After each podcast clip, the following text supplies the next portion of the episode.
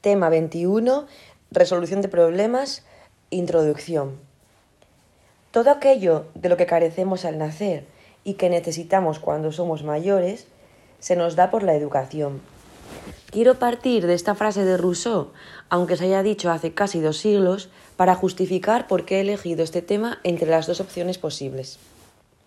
Todo el mundo estará de acuerdo en que es necesario un conocimiento básico en matemáticas para desenvolverse con cierta soltura en la vida cotidiana.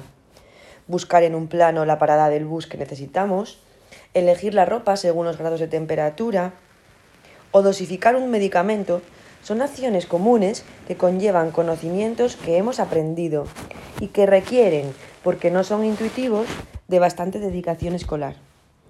El área de matemáticas es una disciplina que levanta pasiones, pero también desafecciones. Como estudiante yo era de las segundas. Me parecían difíciles y el camino se me hizo muy cuesta arriba. Como docente, creo que es necesario buscar las estrategias más adecuadas para que todos mis alumnos y mis alumnas aprendan matemáticas y estén motivados para querer seguir, aprendiendo matemáticas. A lo largo de toda la legislación que establece cómo ha de ser la educación en nuestro país y que se va concretando desde un marco muy general hasta la intervención educativa en el aula, se constata la importancia de facilitar una formación integral que permita cursar con aprovechamiento cursos y etapas posteriores. Por eso es tan importante sentar las bases cognitivas y afectivas para seguir aprendiendo.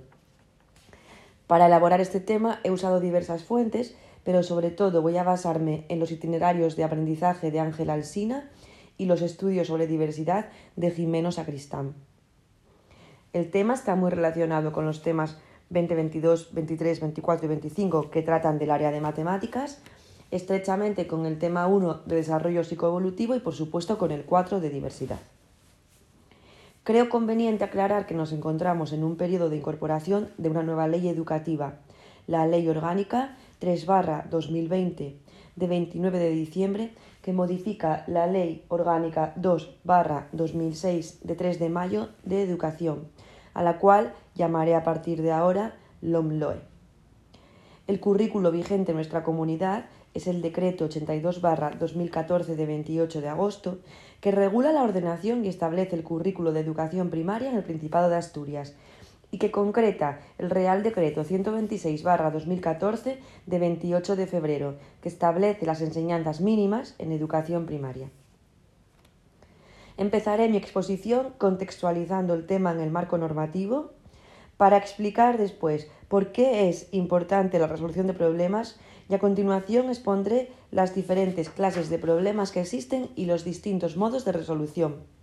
El siguiente punto trata de la planificación, gestión de recursos, representación, interpretación y validación de los resultados, que explicaré desde el punto de vista del docente.